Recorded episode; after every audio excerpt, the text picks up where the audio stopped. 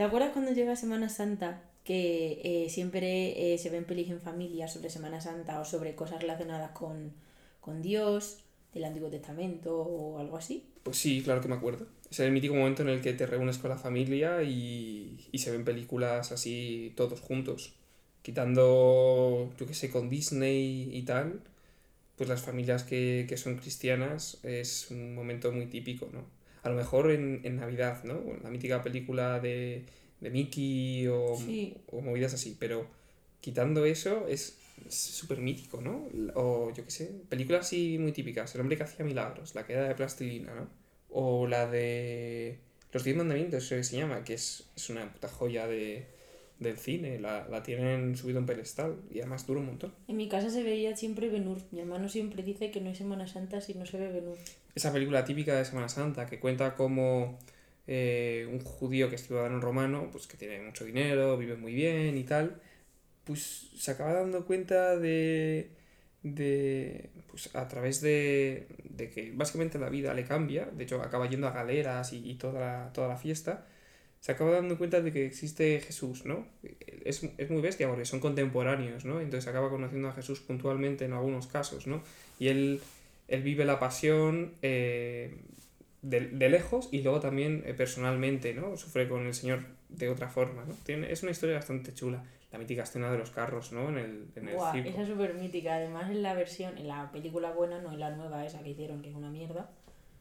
Es súper. O sea, cuando, cuando lo llevas viendo toda la vida, a lo mejor no te fijas tanto, pero cuando a lo mejor ves la película y te fijas más en los efectos y tal, la escena de los carros es como súper. No sé cómo explicarlo, pero o sea, se nota muchísimo que cuando están las personas como cayéndose y las aplastan y tal, son muñecos, o sea, se nota mazo. Sí, yo es que no, no, no me he fijado tanto. De, de esa escena, lo que me flipa es que creo que es el cameo más vasto de la historia, ¿no? Ahora estamos con Marvel acostumbrados a que haya cameo del Doctor Strange o movidas así, ¿no? ¿Sabes quién hace un cameo en esa película? No. ¿Aparece Melchor? ¿Cómo? Sí. Ah, sí, no me acuerdo de eso. Juraría que sí, igual me fuma un porro, pero el que, eh, el que le, le ayuda con el tema de los camellos y tal, ¿No? si no me equivoco, el personaje primero se llama Melchor. Yo de pequeño intuía que era el, el rey mago, pero claro, decía, ahora ya de mayor lo veo un poco más raro, porque digo, ¿qué cojones hace ese pavo ahí, no? Podría estar ya súper muñeco, pero... No sé, creo que el personaje se llama Melchor y de pequeño decía, ¿qué coño? ¿Es el rey mago? el cameo más épico de la historia, que luego ni lo será. Pero bueno, hemos dicho que vamos a hablar ya de Moisés. No. Todavía no. No, todavía no. Esto se va a quedar, ¿eh? que es muy gracioso. Bueno, entonces, eh, con el pedazo de spoiler que acabamos de hacer, nosotros queríamos hablar de unas películas, no sé cómo decirlo, porque si digo que es la más típica, la gente que le gusta Benur me va a llorar. Si digo que es eh, una película así muy buena, los de Cubo Buddies me van a llorar. No, es una típica de siempre, de Semana Santa, y sin ser de, y no tiene, y no solo de Semana Santa, o sea, yo la he visto en muchas ocasiones en mi casa, es que, o sea, es que, o sea, es muy mítica, o sea, que no hace falta que sea Semana Santa para ver. Ya hemos dicho que estamos hablando de la película de Moisés, pero no sabéis cuál exactamente. Es una película que se estrenó en 1998.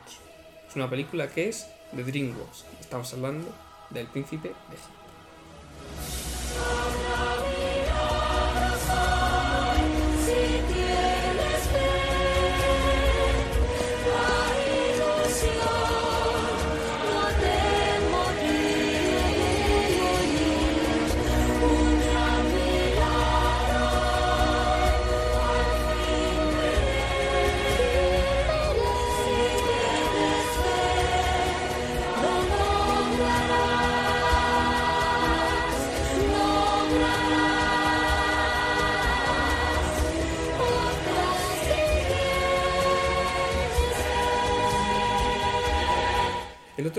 Estábamos viendo Carmen y yo la película.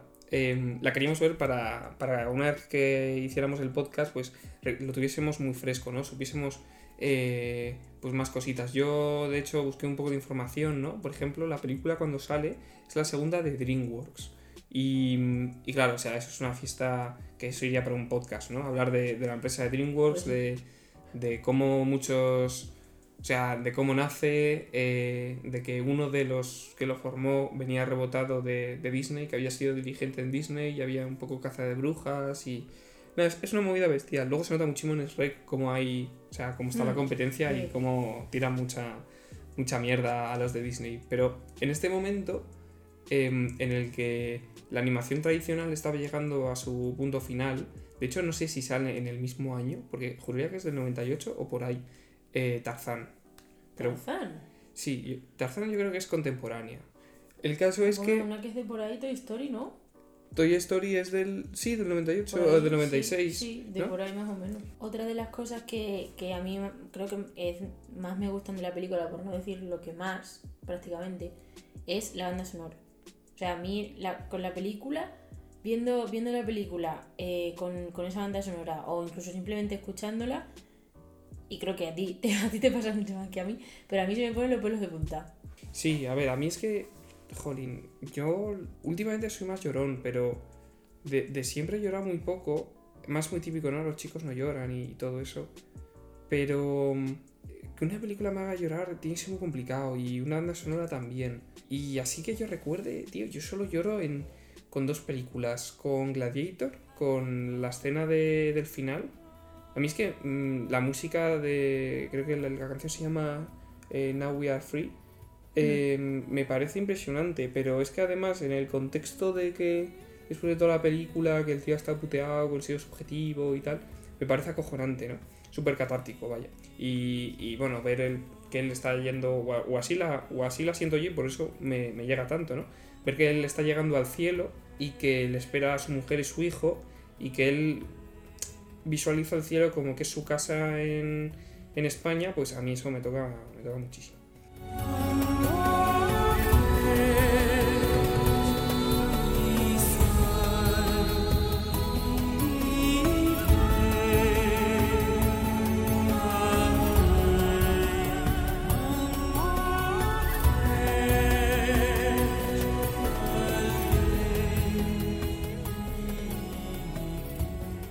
Pero esta película me llega un montón porque en mi casa eh, se ha vivido mucho la Semana Santa, eh, pues en familia y en estos momentos de las películas, pues siempre recuerdo mucho a mis padres, sobre todo a mi madre, eh, transmitiéndonos la fe, ¿no?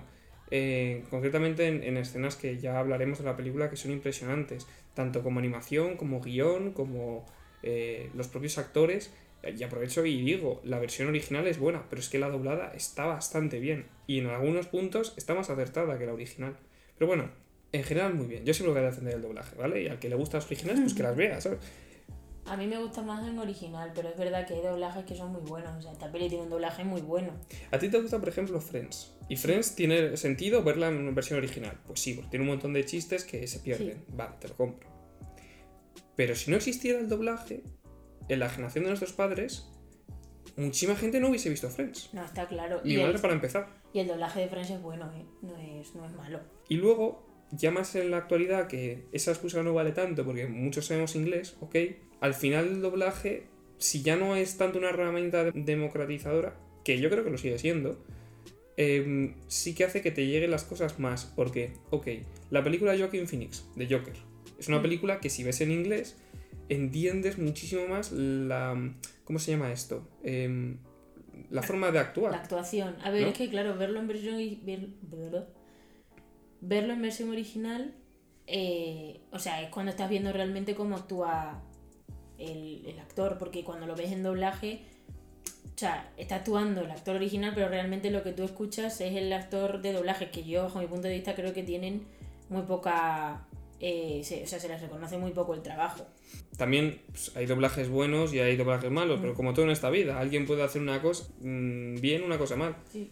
Un arquitecto hace una casa y, y le queda muy bien, y otro hace la casa y en tres años se le derrumba. Sí. Y esto es igual. Pero bueno, yo soy muy defensor del doblaje porque a mí el inglés siempre se me ha dado muy mal y yo soy muy, muy friki, me encanta mucho el cine y no lo hubiese podido disfrutar si no hubiese sido porque estaba doblado al español. Y hay gente que hace un doblaje buenísimo. O sea, hay algunos que son unos gazapos bestiales, pero hay otros que hacen un trabajo muy bueno. Incluso hay veces que le dan más valor del que tiene el original. Es acojonante. Pero bueno, estamos hablando de la banda sonora, ¿no? Sí. Pues a mí esta me emociona mucho por lo que comentaba de que sobre todo mi madre, pero también mi padre, nos contaban un poco la historia del pueblo de Israel y, y también un poco con otras películas. La Pasión ya la vi muy de mayor, pero por ejemplo, El hombre que hacía milagros, pues también aprovechaban esa película para hablarnos un poco de la vida de Jesús, ¿no? La pasión y todo esto. Pero es que hay escenas concretas que, que me flipan mucho, ¿no? La escena del bastón que se convierte en serpiente, por ejemplo, cuando la serpiente se come a las otras dos, pues yo me acuerdo, por ejemplo, de mi madre diciendo, ¿ves? Que Dios es muy poderoso y muchas veces el demonio parece que es más fuerte porque son dos contra una, pero luego acaba ganando y tal. Son momentos que a mí de pequeño me han marcado mucho. Y en momentos más concretos de la película, pues me llega mucho a la patata. Y yo creo que el- un- uno de los temas, porque tiene muchos y muy buenos, tanto en versión original como en español, repito. Pero uno de los temas que a mí me llega muchísimo es el Libéranos con la que empieza la película. Ya ves. Mi sol, nada puedo hacer por ti, solo así podrás vivir. Al cielo pediré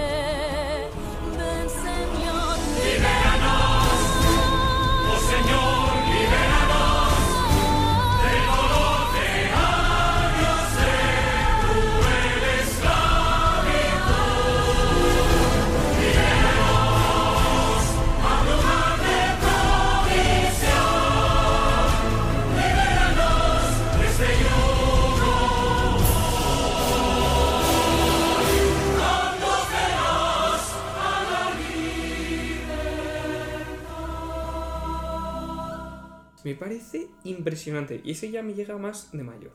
Me llega más de mayor porque el, el Antiguo Testamento, mucha gente cuando lo ve, pues piensa que es algo como muy, muy grotesco. Y yo lo entiendo. Pero nuestra amiga Carmita.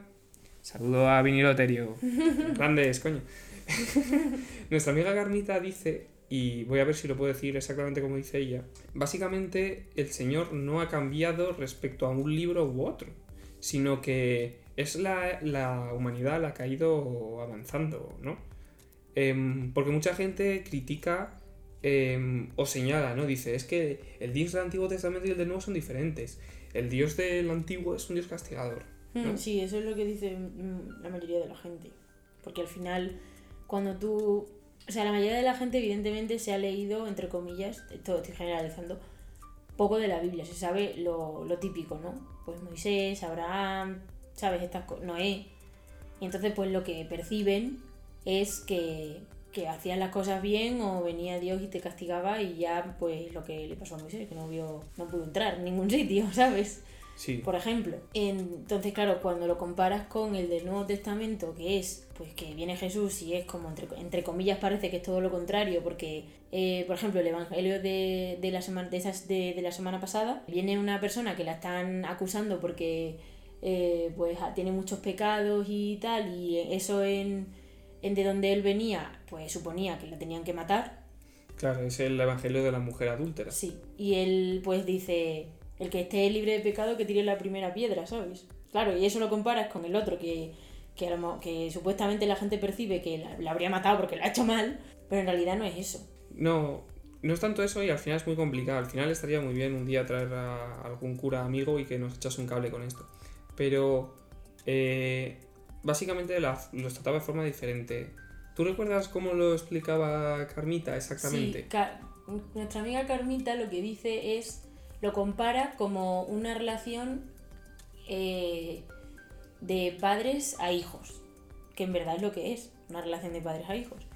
Pero para que nos entendamos, eh, ella lo que dice es que cuando eh, el niño nace, ¿no?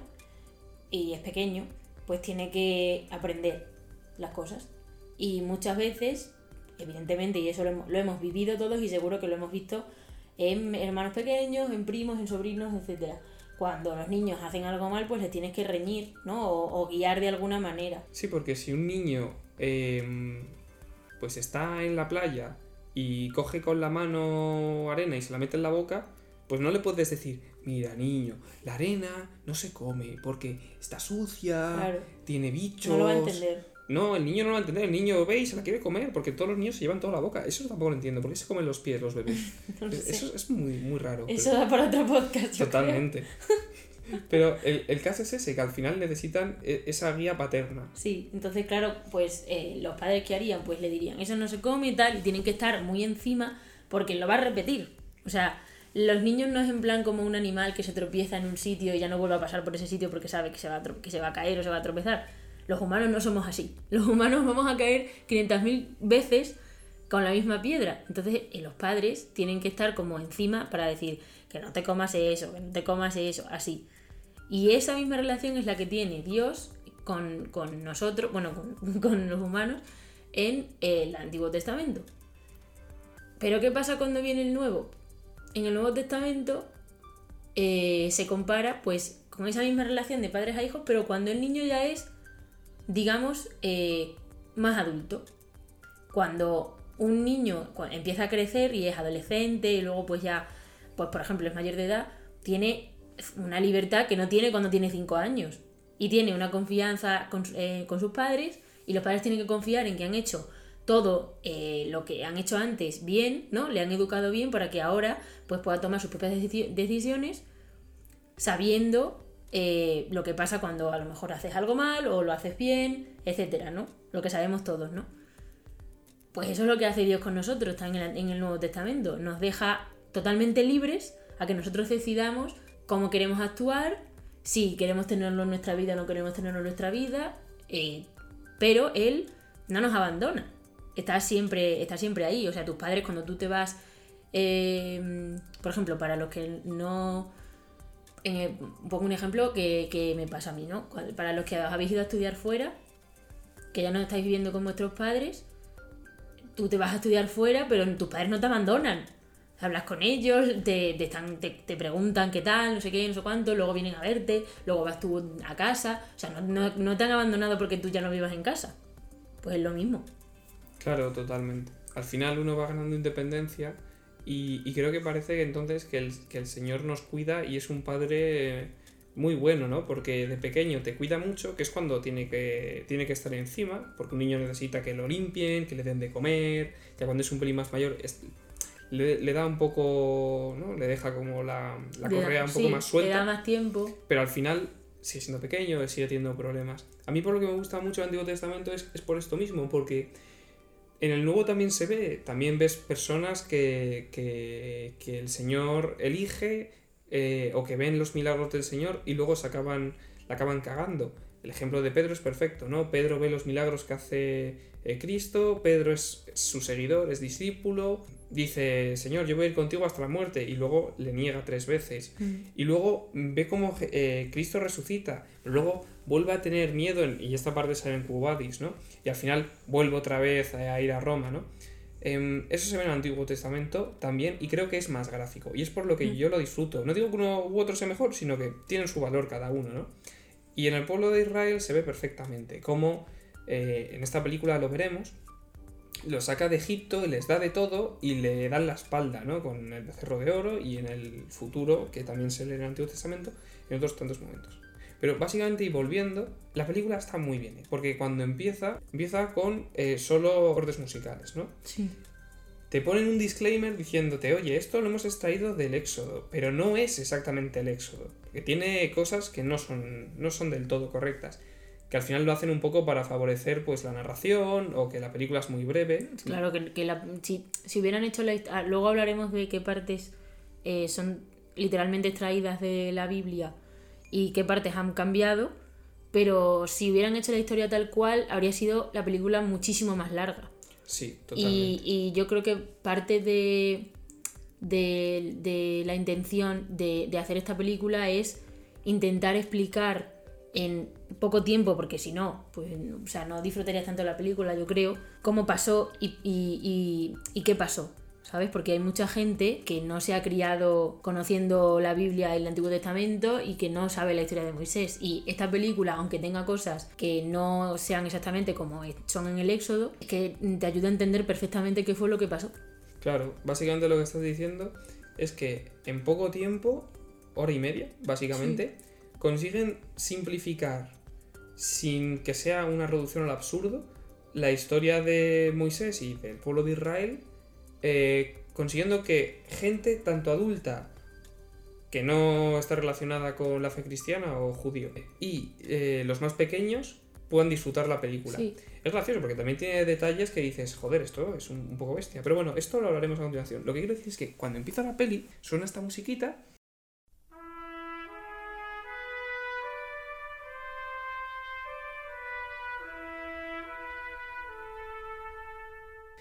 Y la película empieza, y por cierto, espero, espero que todo el mundo la haya visto, porque el que no la haya visto, pues... Se va a enterar de todo lo que pasa. a ver, es que esto es la leche.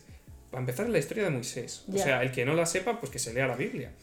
Segundo, la película es del 98. O sea, si no la has visto, pues es que decir que esto es spoiler es, es- es de chiste. Pero bueno, básicamente la vamos a, a destripar. Sí, se puede destripar una historia que tiene mm, miles de años.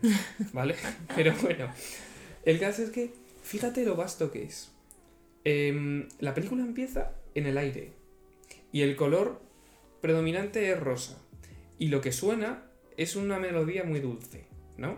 Sale el título de El Príncipe de Egipto y poco a poco empieza a desdibujarse y cada vez más rápido esas nubes rosas y el fondo que hay es un amarillo anaranjado. Suena la melodía de na na na na na na na na na ¿no? Y de repente suena ¡pum! Y en ese momento, ¿sabes lo que pasa? Es que el simbolismo es bestial. Cae una esfinge del, del faraón, tapa toda la pantalla y tienes un simbolismo porque para los egipcios su dios más importante era Ra, que es el dios del sol. Entonces tú estás empezando la película en el cielo con un color rosa que es como muy, muy cálido, muy, muy acogedor, con una melodía casi como una nana. Y cuando parece que vas a ver el sol porque las nubes están yendo, se corta en seco por eso.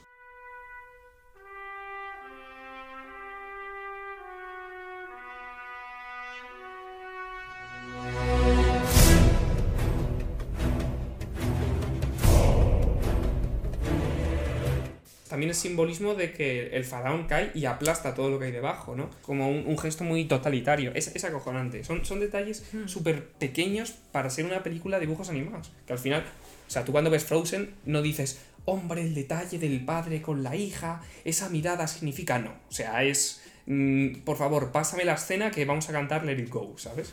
O sea, es así de sencilla. Pero esta película cada detalle es, es bestial. Sí, esconde, esconde símbolos y, y incluso te da pistas de cosas que van a pasar después. O sea, constantemente con, con cosas y detalles te dan pistas de qué es lo que va a pasar a continuación. Totalmente. De hecho, la película empieza y acaba igual. Sí, Quiero decir, la música suena esta melodía y te explica el status quo del pueblo de Israel. Que a mí se me pone la, vamos, la piel de, gallina, se me ira el pelo, es, es una puta locura. Con el, el Liberanos, ¿no? Al final es una canción cantada por un coro eh, de varones que evidentemente representa a los esclavos hebreos ahí con las piedras y creando pues los templos en Egipto y la esclavitud, todo este rollo. Pero lo que me flipa es que normalmente, ¿no? Y lo puedo ligar con que a mí me, me toque la fibra sensible de la peli. pues normalmente, o al menos de forma tradicional, pues el hombre no, no muestra sus sentimientos. Entonces, ¿cómo tendría que estar el pueblo, no? O qué bien hecho está, si es que esta era la intención, que sea la gente que pide la liberación, los hombres, y sea un coro de hombres los que suplican. Porque normalmente es más ¿Verdad? fácil verlo de otra manera, ¿no? sí. Me parece acojonante. En la frente la sal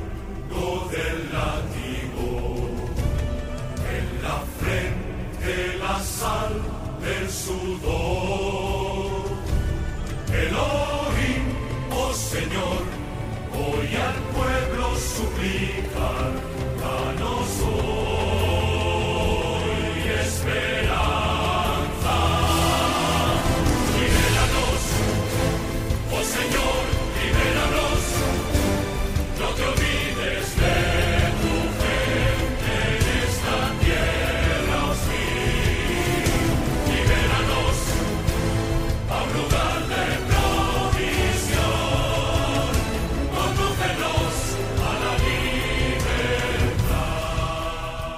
detalles bestiales, como que no se diga llave o no se diga mm, eh, otros términos que a día de hoy conocemos de Dios, sino que se diga Elohim, que es el que se daba entonces. Es, está hecha con mucho mimo. Y claro, todo esto es porque lo leí el otro día eh, hablaron con expertos de las tres religiones, monoteístas, para que les aconsejaran cómo hacer la peli. Todo se ha dicho, sabes que la película está prohibida en varios ¿Qué? países musulmanes, porque claro, no se puede representar a un profeta. Y Moisés para los musulmanes es un Los profeta. profetas tampoco. Yo No. pensaba que solamente mm, mm, lo único que no se podía representar era a, a Dios, vaya. No. En. Depende también de cómo, de cómo de estrictos sean, pero si no me equivoco, en Malasia es uno de los países en los que la película está prohibida. No es sorpresa para nadie que esté prohibida en Egipto, pero claro, a nadie, a nadie le mola decirle, oye, que tus antepasados eran unos hijos de puta que mataban a la gente esclavizándola, ¿sabes? Pero bueno, lo, lo- se puede entender, pero, pero sí, es, es- es llamativo, ¿no?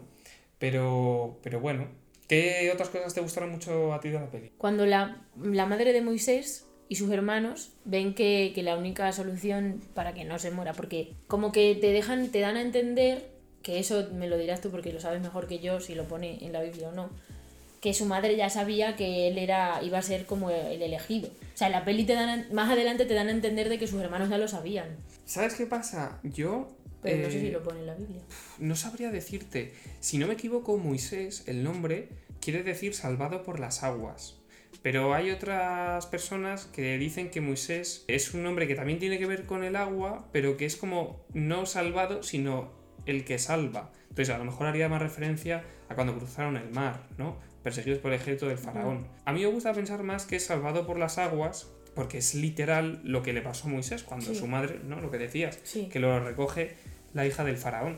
Que esto es una de las cosas, y, y si quieres podemos hablar, decir, ¿no? sí. Al final, como se trata de una adaptación, pues hay muchas cosas que han cambiado, yo creo que en, en pro de que, de que sea más, más... Y luego el, el trabajo que supone crear más animación. O sea, quiero decir, hay, hay ciertos personajes que no salen, que sí que existían, o incluso personajes que salen, como por ejemplo la madre de Moisés, que sale solamente al principio, que la historia real está mucho más involucrada en su vida de lo que nos pensábamos viendo solo la, la película. Pero yo creo que por hacer la historia como más eh, amena y, que, y sin que la gente se líe mucho, y también pues para ahorrarse el hecho de tener que estar pasar, pasando más tiempo animando la película, porque si tuvieron que, esto es un dato, cuando vimos la que me dijiste tú cuando vimos la película, que es cuando van a cruzar el mar y el agua se eleva hacia arriba, eso tardaron un año en hacerlo. O sea que imaginaos lo que tuvieron que tardar en hacer la película entera. Y ahora, si te pones a meter los otros personajes y tal, pues más todavía. Entonces, pues tampoco es plan de tener que estar eternizando el- la película, porque entonces habría salido en 2005, ¿sabes? O sea, por ejemplo, para la película de, Enredados, el pelo de ella, ¿no? Que es súper largo, había un equipo entero, solo, que se dedicaban única y exclusivamente a dibujar el pelo de, de la protagonista. Es surrealista. El tema es que em, tiene detalles la película bastante interesantes, pero en cuanto a la adaptación histórica o de la Biblia, podríamos decir que el tema de la madre, por ejemplo, el personaje que recoge a Moisés del Nilo es la mujer del faraón en la peli. Sí. Y yo creo que está muy bien hecho porque lo que quiere reforzar es el concepto de que Moisés y Ramsés son hermanos. Y esa dicotomía de el bueno y el malo, pero no como un malo de mierda que estamos acostumbrados, ¿no? El mítico malo de voy a dominar el mundo, ¿no? O sea, una persona normal, pero que por la presión paterna y por... La educación. Exacto, por la educación que tiene, el mundo que le rodea, se acaba convirtiendo en el malo de la película. Siempre fui tu hermano, el placer de hacerte sonreír fue todo lo que quise. Deseo bien que fuera otro el elegido, ser tu enemigo y por él es lo último que quiero. Que eso también creo que en la... Eso, o sea, la peli no es perfecta, ¿sabes? Tiene sus fallos también de Claro, guion claro. y tal. Porque, por ejemplo, a mí también me parece un poco raro. Si tú no conoces la historia real, ¿no? La, la que pone en la Biblia, pues es un poco extraño que una persona que se ha criado desde que era un bebé exactamente igual que su hermano, ¿no? Que Ramsés, que es verdad que no tenía tanta presión porque al final el que iba a ser faraón iba a ser Ramsés, no, no Moisés Sí, pero también te- tenían el mismo padre la, y tenían la misma madre y la educación era la misma. Es un poco raro que de repente alguien en un pozo en medio de la calle le diga que es el Salvador, que es hebreo y que su padre no es su padre y su madre no es su madre. ¿Sabes? Va todo muy rápido. De repente en una noche, pues ya no quiere nada, no tiene, no quiere saber absolutamente nada de, nada de, Egipto porque se siente muy mal, porque empieza a ver que todo, que, que tratan muy mal a las personas y él no quiere tener nada que ver con eso. Pues yo supongo que eso, si de verdad él no hubiera sabido nada, no habría sido tan sencillo, porque te estás totalmente despegando de todo. O sea, es como si ahora mismo a ti te dicen que tus padres no son tus padres y que tú vienes de una cultura totalmente diferente. Pues evidentemente en dos días no vas a decir, o sea, a lo mejor te puedes enfadar con tu padre por no habértelo dicho y estás cabreado, pero no, de repente no vas a decir, ah, pues yo ya no quiero ser español y me voy a, a China a vivir, mm, ¿sabes? Con la cultura china, pues no. ¿sabes? Hijo, por cierto, aparte de los regalos de Reyes, eh, eres adoptado. brilla con la luna. Todo lo que siempre conocí, todo lo que quiero. Dulce olor de incienso, salas de alabastro para mí, todo lo que quiero. Este es mi hogar, con mis padres y mi hermano. También creo que eh, es en favor de que la película no se haga como eterna, ¿sabes? Sí, ese es el, el Deus Ex Machina del. Yo creo que de la película, ¿no? El mayor error que tiene. Pero esto pasa mucho en guiones, ¿no? Cuando pues, quieres resumir o cuando básicamente eres un mal guionista y eres un perezoso, no quieres darle explicaciones a las cosas. Como pasó en la de No Way Home, en la última de Spider-Man. ¿Por qué pasa esto? Porque sí. Hay una coña que hay en Los Simpsons Por la magia del guion. Sí, la magia del guion, o la coña de los Simpsons que iba a decir, que es lo de lo hizo un mago. Dicho mal y pronto porque salió de los huevos al guionista, ¿sabes? Sí. Es así. Que en la realidad lo que pasó es que, para empezar, no fue la mujer del faraón quien la cogió, sino que fue la hija. Y cuando se encontró al niño, la hermana Miriam, la hermana de Moisés, también le va siguiendo. Que eso sí que sale en la peli. Que eso sí sale en la peli. Y le dice a, a la, a la señora que, claro, que el, el bebé, pues tenía pocos meses, necesitaba la leche de su madre y el cariño materno. Y es cuando se busca una, se busca una matrona. Es, es- es bestial porque Miriam habla con la hija del faraón y le dice, oye, que yo conozco a una mujer hebrea que puede hacer la labor de darle la leche al crío y tal. Y es como cuenta la Biblia que él se entera que no es eh, familia directa de los dioses Que no es hijo del faraón, básicamente. Sí, básicamente. Sino que en el fondo él es hebreo. Y es, es así en la realidad como conoce él, pues que Yahvé es su Dios y todo el rollo. Y cuando va creciendo es cuando pasa de ser un niño que toda la vida lo ves como eh, muy dulce y es cuando empieza a descubrir que hay cosas malas y es cuando se fija en la esclavitud y es cuando de una forma muy parecida como sale en la película, que acaba matando a un soldado y entonces tiene que huir, pues escapa de Egipto. Y a mí me flipa que la película en solo media hora te consiga explicar todo ese concepto. Todo esto que hemos dicho hasta ahora, en sí. poquísimo tiempo te lo dice. Sí, sí. Te dice cómo es el faraón, cómo es su personalidad en tres escenas. En la escena en la que les pega la bronca, que es súper divertida la escena que abre, ¿no? Porque, claro, al final te ha encantado, libéranos, has visto al pueblo de Israel todo jodido, se corta, y lo siguiente es Ramsés y Moisés de cachondeo corriendo, ¿no? Sí, te explican, te explican muy bien como los dos mundos que había. Sí. El- la gente, que al final eso pues en todas las civilizaciones, ¿no? En- con los romanos también había. O sea, o sea lo típico, ¿no? De, de poner los dos, como los dos mundos, los ricos y los pobres, ¿no? Más o menos. Sí, y hace una creación de personajes bestial. Sí. Porque en muy poquito tiempo ya sabes cuáles son la motivación de todos los personajes de la película y sabes cómo son. O sea, quiero decir, nosotros que la vimos ayer la tenemos fresca, pero el faraón podemos decir que no es un mal padre, pero sí que está muy movido por el, el deber y el orden que él entiende que debe seguir. Y el poder.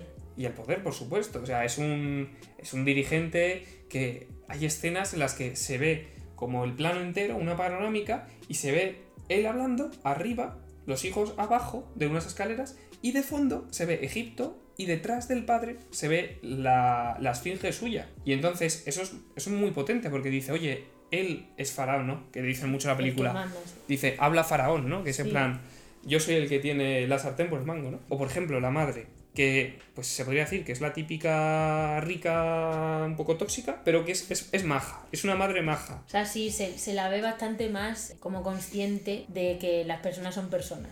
Porque, porque sobre todo en una escena en la que, bueno, cuando se cuando presentan a Séfora, Sí, que como que aparece y tal, y entonces Moisés está tirando de ella como de, con una cuerda y entonces ella le grita que le suelte y le suelta y se cae dentro de como de un estanque que había. Hmm. Entonces todo el mundo se ríe y Moisés mira hacia su padre a su y su madre como que le mira con cara de triste. O sea, no quiere ni mirarle a la cara porque le parece muy feo lo que acaba de hacer. Hmm. Pues eso su padre evidentemente nunca lo haría. Pero yo tampoco creo que aplaudiría. ¿Sabes qué pasa? No. Que creo que los personajes son muy humanos. O sea, al final es muy fácil caer en el cliché de este es el bueno y este es el malo. Y a día de hoy intentan hacer malos como menos malos y les salen fatal. Ya. O sea, las películas últimamente que sacan, cuando presentan a un villano, hoy, hoy pilla Frozen, lo siento. El, el novio de... ¿Es de Ana? Sí, ¿no? Socorro. El novio de Ana. El novio de Ana, vale. Hans. Vale, ese pavo, ¿vale? El plot twist que tiene es que, sorpresa, es el malo. Pero, ¿qué motivación tiene? El quedarse con el reino. Porque, pero porque sí, ¿sabes? No, porque si no, ese sí que lo explican. Pero, ¿qué explica? Porque tiene muchos hermanos y él es el pequeño y no le va a caer nada del reino de sus padres, entonces lo que quiere es conseguir otro Vale, pero para ser rey. no empatizas con él. Hombre, claro que no empatiza con él. Vale, pero eso, claro, pero eso es a lo que voy, ese es el problema. Porque al final te lo pintan como el malo malísimo. Claro, o sea, la gracia de. O sea, la gracia de no. Pero Sí, en esta película que ves, Ramsés, que sí, que puede ser el hijo petete, que es un soberbio porque quiere tener el reino y no sé qué. Pero cuando Moisés vuelve a Egipto, cuando es el todo el tema de las plagas y habla con Ramsés, sí, muchas veces es muy arrogante y le dice en plan que sí, que te pires, que no voy a liberar a tu pueblo. Pero en otras ocasiones se vuelven a encontrar y hablan. Es un conflicto muy bueno. O sea, el malo no es malo porque en esencia es malo, No. sino porque es una persona que en la vida ha ido eligiendo cosas y se ha hecho malo. En las otras películas que vemos, el malo es malo porque sí Porque le toca ser el malo. o porque, claro, es que le pasó esto y ya está. Es que en esta película lo que yo también creo es que él es el malo porque tiene que haber un malo y porque al final, pues evidentemente es una persona que está sometiendo a otra, ¿no? Lo que dice Moisés de que ningún reino puede alzarse encima de la espalda de otro. Que lo dice hablando con él, de hecho. Eh, o sea, lo potente de, de Ramses es que es el malo, pero porque él está, o sea, él está totalmente convencido de que lo que está haciendo es lo que tiene que hacer, porque él ha visto que su padre ha hecho eso y ha visto que, que eso es lo que tiene que hacer, ¿sabes? Es que tampoco se plantea, bueno, sí, por eso tiene tanto conflicto consigo mismo, porque eh, al final él, él tiene mucho dolor dentro porque, mm, por un lado, él piensa que está haciendo las cosas como las tiene que hacer porque es como ha sido educado, pero por el otro lado, al final Moisés es su hermano y le quiere y no quiere hacerle daño Claro. y le quiere ayudar en parte, pero por otro lado tiene eso, entonces claro, él está realmente en un conflicto in- interior muy fuerte y por eso al final pues mm, al final pues pasa lo que pasa, ¿no? Se, se muere su hijo en la última plaga y eso pues despierta todo el odio que tiene dentro porque al final mm, ahora encima ah, se ha, se ha muerto mi hijo y ya como que no me queda nada y no tengo, ya sí que no tengo nada que perder, entonces pues ¿qué voy a hacer? Pues matarlos a todos porque es que ya Claro, totalmente. Básicamente es un personaje al que le darías un guantazo en la cara y le dirías, chico, date cuenta de esto. Le darías Claro. una charla y ya está. Sí, o sea, es, una, es como una persona que, que no, como que no conoce lo que tiene que hacer, Claro. ¿sabes? Porque no se lo han enseñado. Claro, y lo bestia de la película es que lo contrario es el personaje de Moisés. Que él llega a Damián, que es eh, la tierra de la que es Séfora con su padre y sus hermanas, ¿no? Sí. Que por cierto, esto es bestial. La película Moisés siempre aparece muy joven, pero cuando Moisés vuelve a Egipto, después de pasarse años en Damián, que se casa con Séfora, tiene un hijo, que en la película no se ve, tiene 80 palos cuando Sí. llega a Egipto. Por eso luego nos imaginamos a Moisés, siempre lo pintamos como un señor mayor. Como en la película de los Diez Mandamientos. Exacto, siempre vemos a alguien anciano, Mm. pero en esta película lo han hecho joven. Bueno, y claro, también porque es que si no, ¿qué hacías? Decías, y pasaron 40 años, Ya, ¿sabes? Sí. Es que hablando de detalles, hay cosas bestiales. ¿Tú te has fijado, para seguir un poco la línea de la historia, cuando Moisés se da cuenta de que pues se ha cargado a, a- al hombre este que estaba vigilando que la construcción saliese, ¿no? Adelante y tal. Y se va corriendo, huyendo, ¿no? De Egipto. Y llega a Ramsés y le dice que no te vayas, que yo soy la estrella de la mañana y de la noche. Si yo digo que no, eh, pues es no.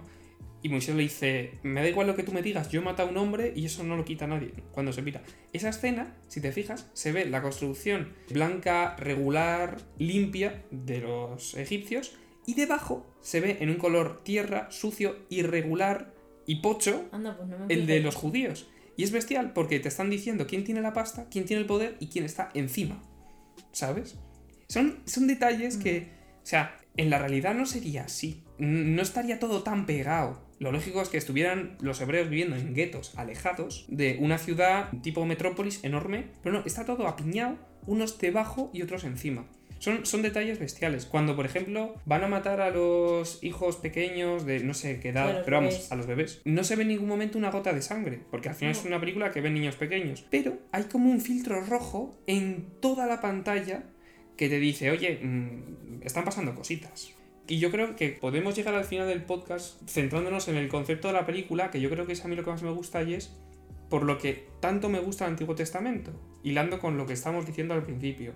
Moisés es un personaje complejo, como las personas lo son. Es una persona que le pasan muchas cosas en la vida y cualquiera podría decir, es que yo lo hubiese hecho así, yo lo hubiese hecho de otra forma. Puedes pintar a Moisés como un santo o como eh, un demonio. El hijo de Ramsés lo vería como, como. Como el malo de la película porque lleva todas las plagas Sí. y los hebreos lo verían como un salvador. No estoy diciendo que las películas tengan que hacer antihéroes, estoy hasta los huevos de un personaje que no es ni una cosa ni la otra. Lo que digo es que el personaje de Moisés es muy realista, porque es, un, es una persona que en un momento está en el top de su vida, después se da cuenta de que es hebreo, y entonces acaba matando a una persona y se va huyendo. Y lo cojonudo es la canción de Con la mirada celestial, que se llama en español. Básicamente la canción lo que dice es que no puedes juzgar a una persona por lo que ha hecho y le tienes que dar la oportunidad de que crezca y que haga las cosas mejor, ¿no? Mm, Sí, porque él llega al, al- no sé cómo llamarlo, al campamento ese donde vive la familia de Séfora y, y entonces él se siente muy mal consigo mismo, ¿no? Porque de repente te ha tenido como una revelación y ha visto que lleva toda la vida haciendo daño a la gente y luego encima pues que se ha cargado a alguien. Y él llega como muy dolido y muy destrozado y entonces el padre de Séfora le, le, le está como poniendo por las nubes porque ha salvado a su hija mayor primero, ¿no? Porque le ayuda a escapar de, de Egipto Sí, eso y es. luego salva a las hermanas pequeñas.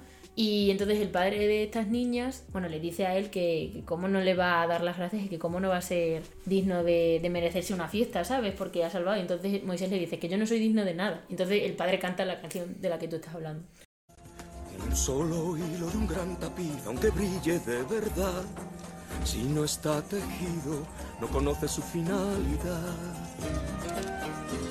Y la piedra que en la cima está de la gran montaña no es, ni será más importante que las piedras que hay al pie. Si quieres saber si es de algún valor tu vida y tu ser, con tus ojos de hombre no lo verás siempre debes mirar con la mirada celestial. ¿Qué dura la canción? ¿Tres minutos? ¿Dos minutos? Eh, yo creo que es la más corta de todas. Es cortísima. Pues en ese tiempo te das cuenta cómo Moisés aprende a, a perdonarse a sí mismo y paralelamente se forma parte de esta, de esta tribu nómada, se casa, Sí. se casa con Séfora y además luego te dice cuál es su status quo en ese sitio. Pues que es un Pastor. pastor, que hace no sé qué, que es- está felizmente casado con su mujer y, y viven tranquilos. Es acojonante, en tan poquito tiempo te hacen toda esa Sí. transición y te dejan en uno de los mejores momentos de la película para mi gusto, que es el que a mí más me hace en plan ponerme sensible, que es el de la zarza ardiente. Claro, sí, justo después de eso es lo de la zarza. Exacto, es, es bestial. A mí otra, otra cosa que, que me que ahora acabo de, de como de hilar un poco es, volviendo a lo que hemos dicho antes de, de la diferencia entre que la gente se cree que hay entre el Dios del Antiguo Testamento y el del Nuevo. En, en esa canción, en, esa en toda esa escena que acabas de describir, ¿no? en la que se perdona a sí mismo y tal, se ve la misericordia de Dios. Porque Él es capaz de, perdonarse a sí mismo porque le dicen que Dios te quiere igualmente. Y aprende que, pues, que todo el mundo comete errores, pero que Dios te va a seguir queriendo como eres. ¿Cómo valoras a un ser cabal por lo que tiene o da? Nadie puede medir lo que él valdrá. Respuestas habrá, respuestas tendrás al intentar ver con la mirada celestial. Un ejemplo eh, que, se me, que se me ocurre es la típica historia que se cuenta de. Bueno, es de, una santa, pero bueno, para que, para que lo. para resumirlo, básicamente si tú eh, te confiesas, le preguntaras a Dios que cuál ha sido eh, tu último, el último pecado que te has confesado, te diría, no me acuerdo. Claro, es, es bastante, bastante acojonante. O sea, yo creo que es por eso que la historia de Moisés a mí me, me ayuda mucho. Es cierto que, pues, yo qué sé, cada uno que busque el santo que mejor le viene. Yo tengo santos que me encantan, San Ignacio Loyola es uno de ellos, pero con Moisés me siento muy representado en algunas cosas, ¿no? Y yo creo que el, el culmen de todo esto es cuando se encuentra con Dios en la zarza ardiente, ¿no? Que por cierto, la voz de Dios es la voz del actor, tanto en la versión original como en español, del que le pone voz a Moisés. Juraría que lo hicieron para evitar cualquier tipo de, de problema, pero también lo puedes ver como que al final Dios te habla a ti. También no vas a mencionar a Carmita. Carmita dice que Dios es un caballero, o sea, no te impone las cosas, te las susurra, ¿no? Y entonces la voz de Dios, que es como de alguien muy amable que, que te habla, de hecho empieza hablando, empieza llamándolo muy suave. Sí.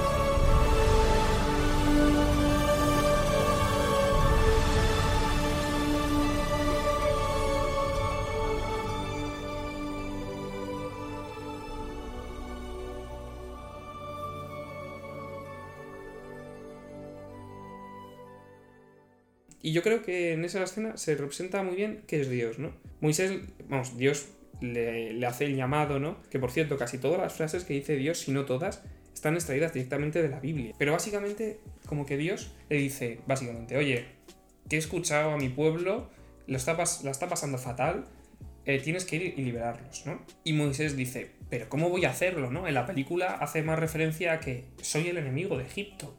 Luego en la realidad había como un aliciente, y es que Moisés, el tío, era tartamudo. Sí. Entonces, era aún más jodido. ¿Cómo voy a ir yo a convencer a nadie si no sé ni hablar, no? Y es bestial cómo Dios se, se impone a Moisés y le dice, pero en la película además es genial porque los colores van cambiando, ¿no? El color cuando habla suave es como azulado, cuando habla como más imponente se pone más amarillo, ¿no? Le, le viene a decir algo así como, ¿quién le ha dado la boca al hombre, no? En plan, tío, que soy tu Dios, el Dios de tus padres, ¿no? Como, hazme caso, coño, que te estoy diciendo que lo hagas, joder. Sí, sí, sí, es literal, es así. Y, y luego, después de eso, ¿no? Después de como la peta, se vuelve a calmar y lo abraza y le dice en plan, Moisés, yo voy a estar contigo y tal. Es acojonante. Luego hay un detalle para, si alguno le ha dado ganas de ver la peli, fijaos en que Moisés, eh, cuando se acerca a la zarza, va con sus sandalias, ¿no? Y Dios le dice, eh, quítate las sandalias de los pies porque el suelo que pisas es eh, terreno sagrado. Moisés se quita las zapatillas, no se las vuelve a poner en toda la película. Mm, O sea, en toda la película cuando aparece Moisés está descalzo. sí, Y es, es verdad, bestial, ¿no? Como un, como un símbolo de decir, oye, Moisés está en sintonía con Dios, ¿no? Joder, no, no sé muy bien más que decir. O sea, básicamente No. la película me parece bestial para esta Semana Santa. Sí, creo que básicamente vamos a terminar con eh, invitándoos a que la veáis y a que y sobre todo también a que si, si os animáis os leáis la, historia de en la Biblia, ¿no? Para que podáis vosotros también ver eh, pues esas diferencias de las que hemos, de las que hemos hablado. Sí, si, si os veis con fuerzas, eh, lo buscáis en el Éxodo y la leéis. Porque a lo mejor la gente se pregunta, y con esto podríamos terminar, ¿por qué deberíamos de, eh, de ver el príncipe de Egipto? ¿O por qué es la historia del éxodo del pueblo de Israel? Porque es importante para mí a día de hoy. Si no te ha quedado claro que al final tú puedes empatizar con cualquier personaje, te puedes sentir un día un Ramsés, te puedes sentir un día el faraón, Mm. te puedes sentir mm, como Aarón, el hermano, que es hiper incrédulo y al final cree, eh, o te puedes sentir como Moisés. Si todavía no te das cuenta que puedes empatizar con todos esos personajes y puedes ser tú en cualquier momento de tu vida, así que con esto nos despedimos. Espero que os haya gustado mucho y esto ha sido Dinamita para los monos.